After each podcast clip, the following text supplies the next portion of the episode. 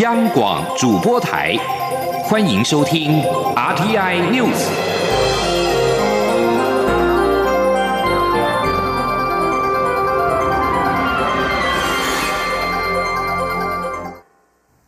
听众朋友您好，欢迎收听这节央广主播台提供给您的 RT News，我是张顺祥。促转会继十月撤销第一波政治受难者的罪名之后，又公告撤销第二波的一共是一千五百零五人政治受难者的有罪判决，并且九号在白色恐怖景美纪念园区举行撤销公告仪式。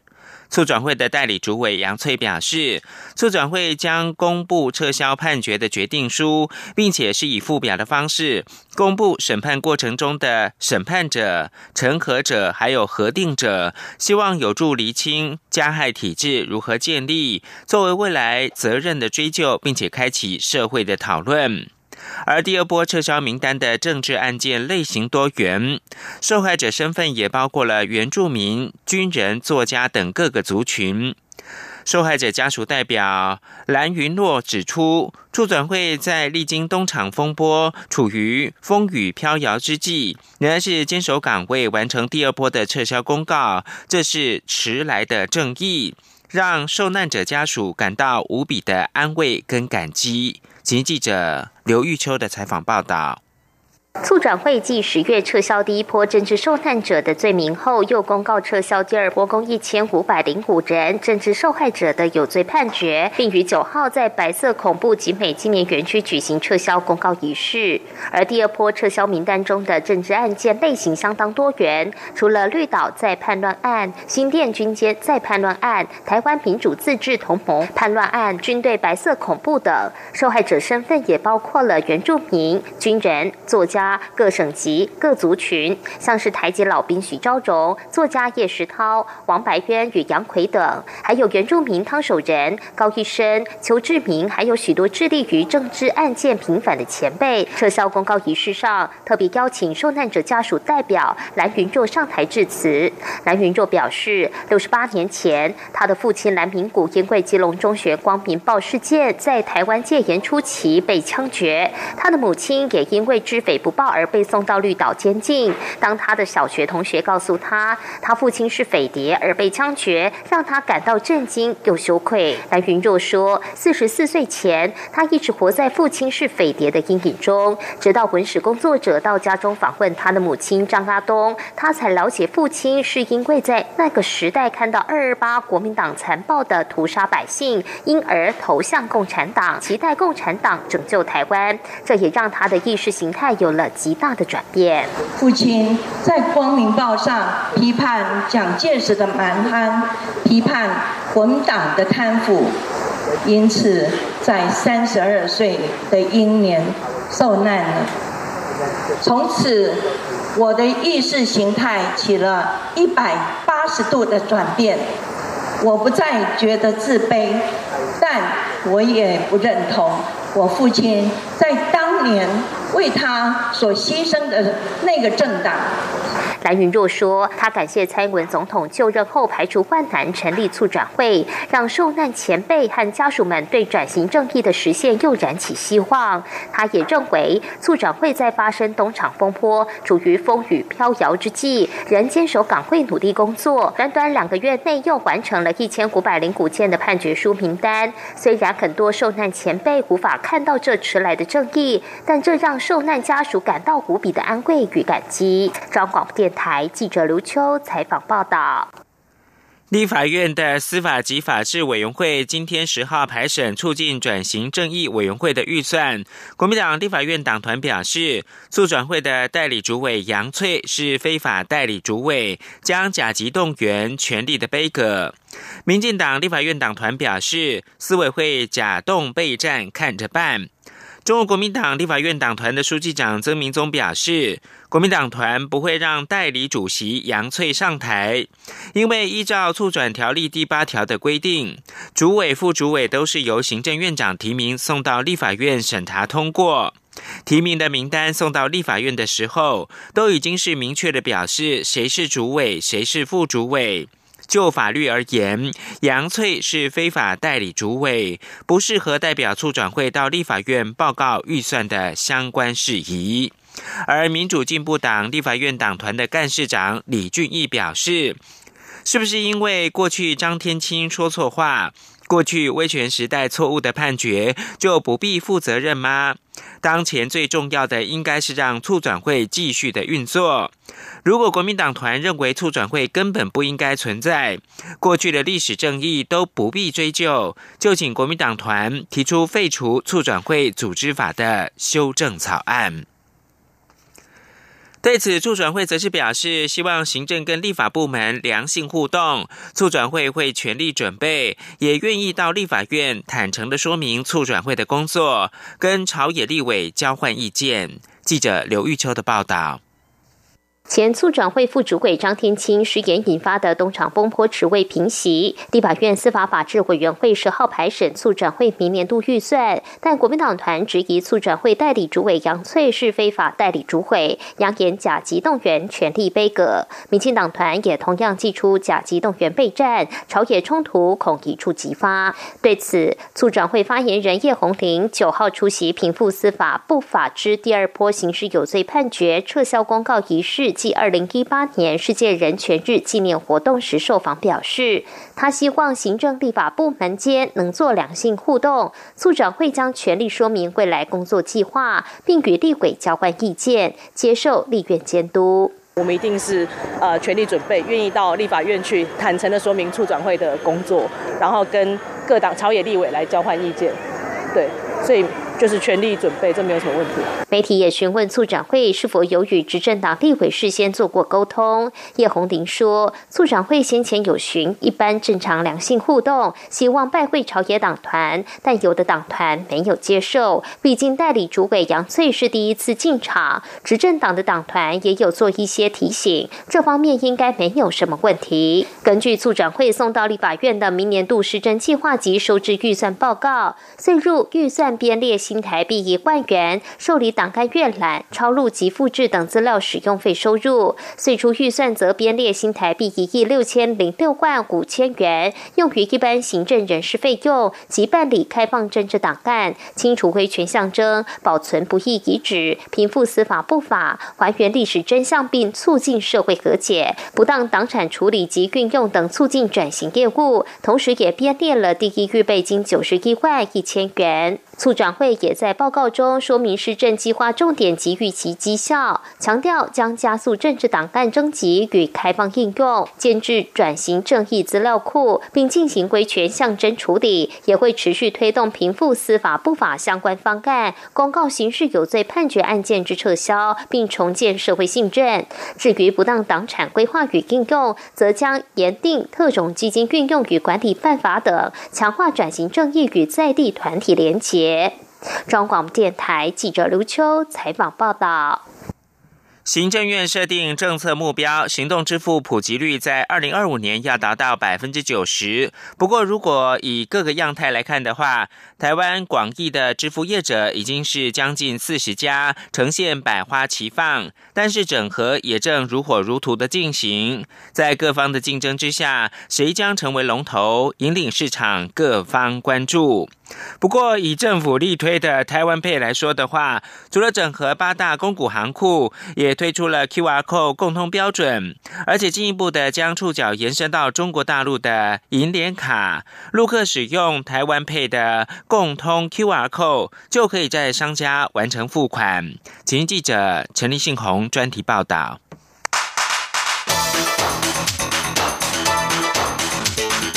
专题报道。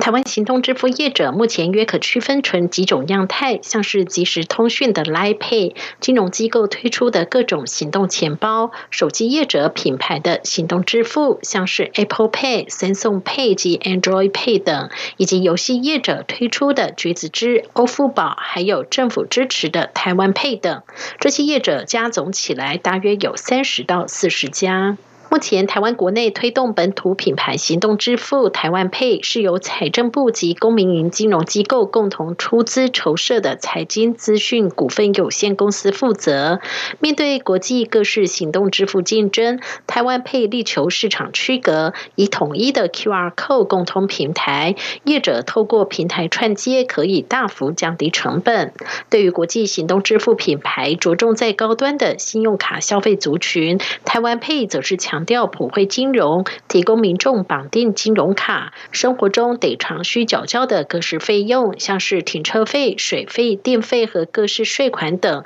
透过手机扫描账单或是税单上的 QR code，就可以轻松完成缴费和纳税。财经资讯公司副总监发言人陈昌修说。某个程度比较不是纯民营的思维，有时候我们其实还有一些政策使命了哦。所以有一些，比如说大家觉得说那个比较没有那么赚钱的市场哦，比如说你今天那些小农的市集呀，哦像这个希望广场啊、建国花市啊那些，呃，大概信用卡都不太会去打打进去那种那种场域的。好，但是我们事实上其实是试着在做做这些事情，那也希望就是说，哎。以后你的行动支付可能不是只有在百货公司、在电影院可以用而已，你事实上其实到了市场，其实都有机会，其实是可以呃不用掏零钱出来，然后大家可以完成这样支付的一个一个作业的。行动支付工具种类繁多，同质性高的产品势必还是得面临遭到淘汰的命运。根据资策会统计，二零一七年国人最常使用的行动支付前三名分别为 Line Pay 占百分之二十五点二，Apple Pay 占百分之十七点九，接口支付为百分之十点四。不过，由于 Apple Pay 只绑定信用卡，没有做其他多余的服务，因此也有机构预测 Apple Pay 在台湾的市占率可能会逐年下滑。但最终就只剩来配与接口支付对决吗？其实也不然。财经资讯公司副总监发言人陈昌修说：“做做做大做起来嘛，哈。那即使金融机构，其实当然大家也各自有各自发展的策略或是压力，哈。但是渐渐的对民众来讲，最后他可能不会希望说他的口袋装那么多钱包嘛，哈。所以也有可能是逐渐的会有一些整合的动作，哦，比如说。”很多人就看好 Line 嘛，对不对？因为 Line 是大家一定会装的东西嘛，大家靠它这个社群，这这这个社群的平台，其实每天都必须要去使用嘛。至于台湾国内行动支付最终会整合成几家，金管会主委顾立雄坦诚，站在监管单位的立场，并不适合预测。但金管会能推能做的，就是把末端设备整合，各家支付工具都能够统一成一种 QR code 就好，不要造成业者和消费者困扰。当个是小额支付，几十几百元，透过刷一下、感应一下就完成付款，就能带动台湾整体行动支付比例迅速提升。郭立雄说：“我们台湾的环境，我在不同场合也提过了，我们不适宜去说我们去主导某一个支付的工具的使用，所以我想这样子的一种。”百花齐放不见得不好了，不见得不好。那么，但是就这一个使用的安全跟便捷性来讲，我们尽量来来引导嘛。那所以呃，台湾配它的 QR code 的这样的一个规格，啊，经过验证之后，然后来让这个安全性提高，然后进而进而啊，大家都能够使用共同的 QR code，也可以提高消费者使用的便捷性。我想这是我们应该要努力的。根据国发会的统计，台湾国内行动支付普及率在二零一五年时只有百分之十九，去年已达到近四成。今年在财政部大力推动台湾配 QR Code 共同平台后，预计普及率将大跃进，可以突破五成，并持续往二零二五年要达到百分之九十的目标迈进。而在民众行动支付使用率逐渐普及时，行动支付业者战场也进入白热化的竞争阶段。未来谁存谁灭，也将逐步明朗。中央广播电台记者陈林信鸿报道。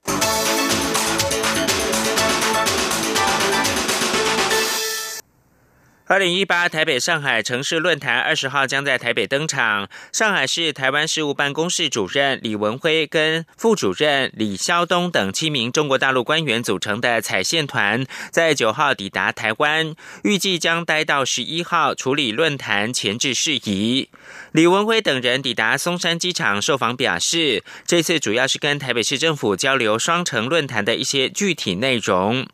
由于台北市长柯文哲今天十号将在市府跟李文辉见面，媒体询问李文辉会跟柯文哲聊什么。对此，李文辉说：“针对双城论坛会安排些什么内容，双方什么都可以谈。”对于今年是否会再谈两岸一家亲，柯文哲说：“台湾常常被九二共识、两岸一家亲这种标签限制住，标签政治是台湾政治上很大的问题。我倒觉得重点不在标签，在内容。”他表示，如果只有标签，但是论坛内容空洞，或是彼此没有善意跟信任，那个标签还是没有用。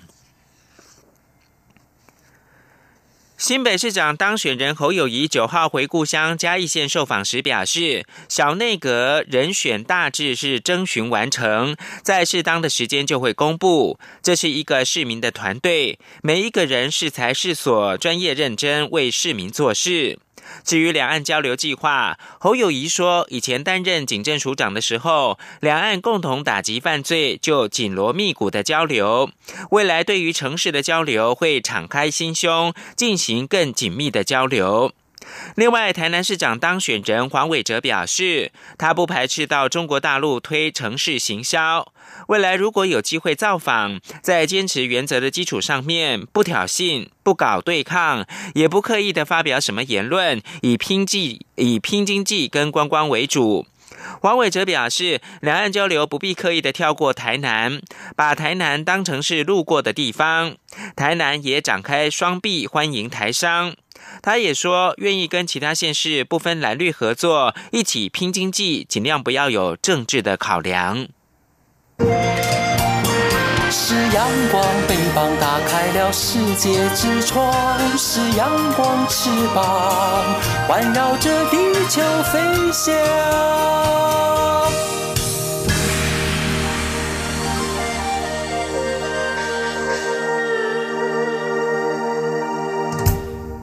现在是台湾时间清晨的六点四十七分，又过了八秒。我是张顺祥，继续提供新闻。因应假讯息的流窜，行政院防治假讯息危害专案小组严厉针对散播谣言、错假讯息者加重罚则。外传修法内容包括了修正数位通讯传播法，增订社群媒体散播不实的讯息，可以要求平台业者下架，否则将处以罚款。对此，行政院表示，由于数位通讯传播法的草案已经送进到立法院审议，是否要强化违法言论限时移除，尊重立法院最后的审议结果。请记者刘玉秋的报道。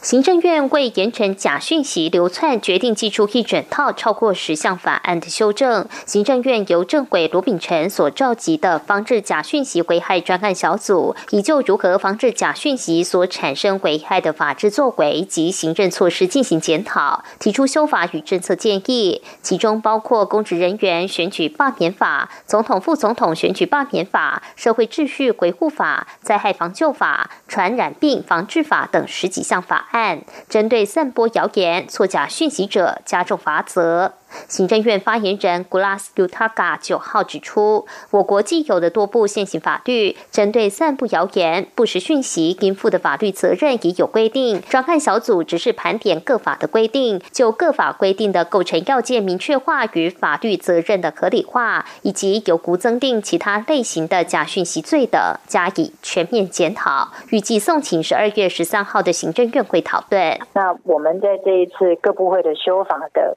大原则就是把要罚款的罚款的，就是加重罚款；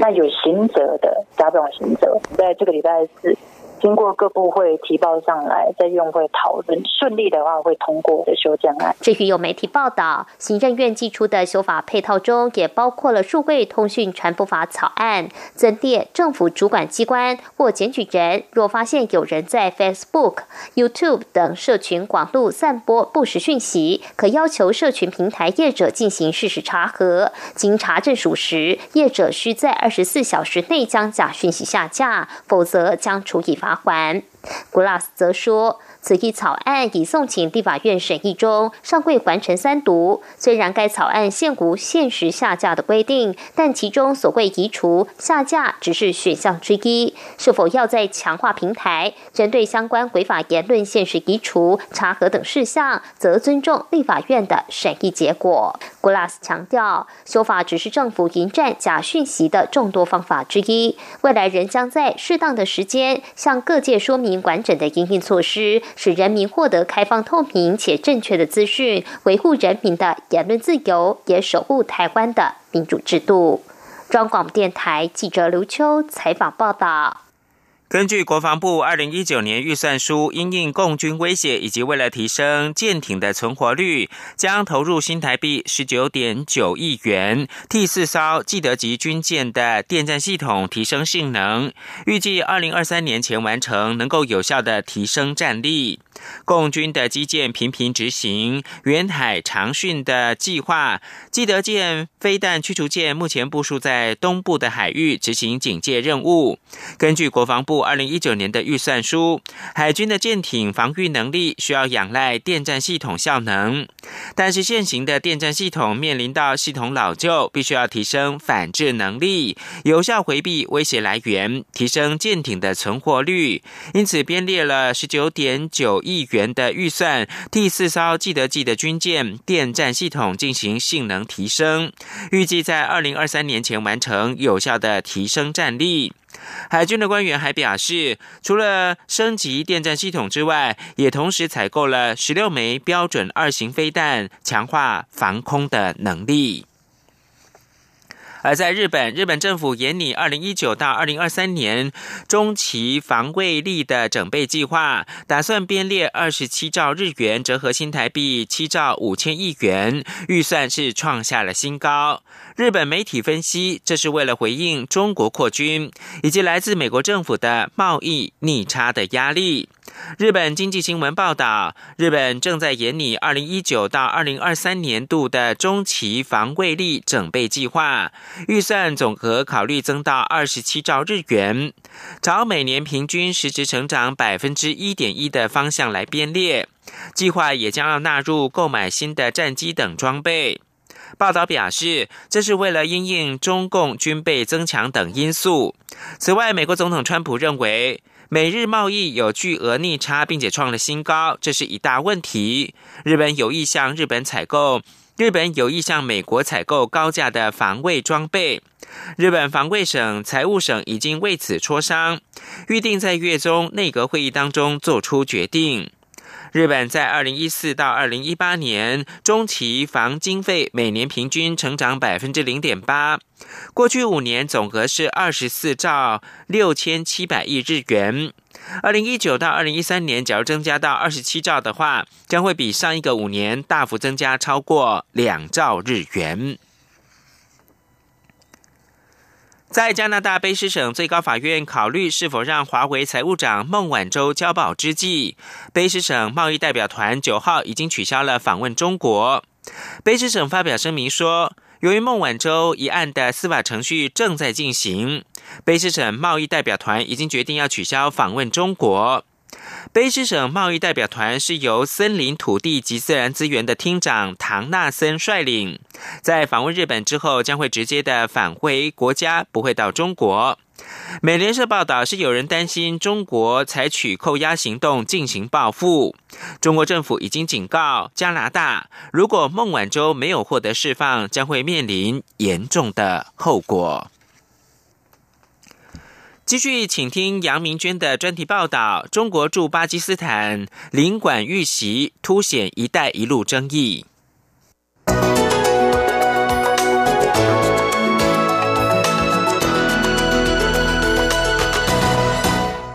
中国驻巴基斯坦克拉吃领事馆二十三日遭到袭击，造成两名警卫丧生，三名武装分子被击毙。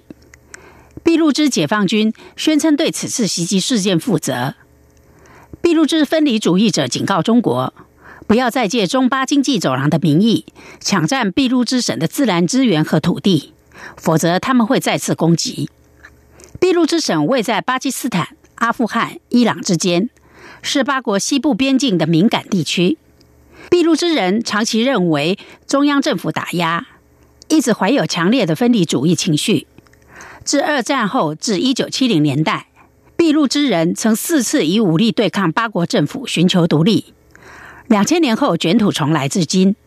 俾路支解放军并非第一次针对中国人发动攻击，但却是首次针对使领馆。美国之音中文网报道。这显示八国境内反对中巴经济走廊及两国合作关系的情绪已经升级。近年来，中国扩大对巴基斯坦的投资，影响力也越来越大。中国高调推行“一带一路”，成为恐怖组织祭旗的目标。自二零一三年中巴经济走廊计划展开后，位在俾路支省境内的工程项目就成为攻击目标。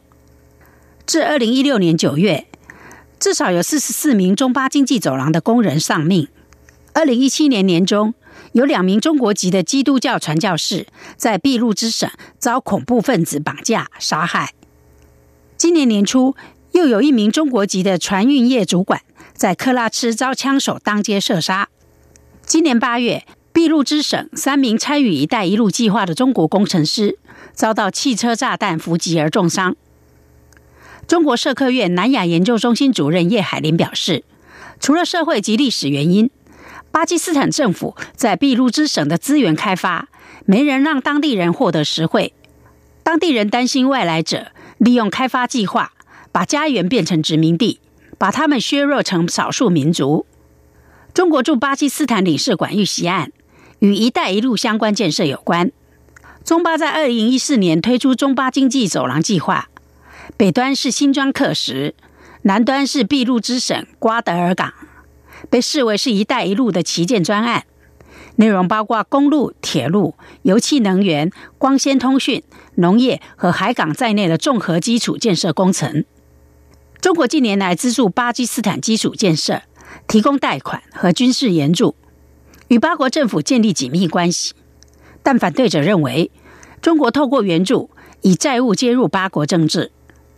例如，中国投资新建的瓜达尔港，未来四十年港口营运百分之九十一的收入都归中国，遭八国网民批评为不平等条约。中国“一带一路”的倡议、争议和质疑越来越多。例如，印尼水力发电水坝开发案，因计划切入极度濒危的塔巴努里新兴核心气地，遭人类学家批评敲响稀有新星的丧钟。除了环境生态的争议。有些国家则担心被“一带一路”建设带来的负债压垮，陷入中国设下的债务陷阱。例如，马来西亚首相马哈蒂八月就宣布将暂停三项受中国支持的建设计划。英国《金融时报》报道，许多穷国已陷入“一带一路”的债务陷阱，包括巴基斯坦、安哥拉、上比亚，都纷纷向国际货币基金寻求纾困。以巴基斯坦为例。国际货币基金对巴基斯坦的纾困，二零一六年才结束，现在又处于财务困境。巴基斯坦主权债务占 GDP 高达百分之七十，而且一半债务都是积欠中国。专家表示，中国贷款通常以最高的商业利率计算，而不是双边开发援助采用的优惠利率。中国的贷款过程不透明，而且复杂，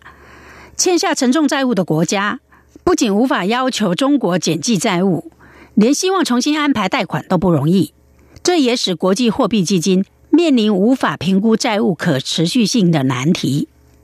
以上专题由杨明娟编辑播报，谢谢收听。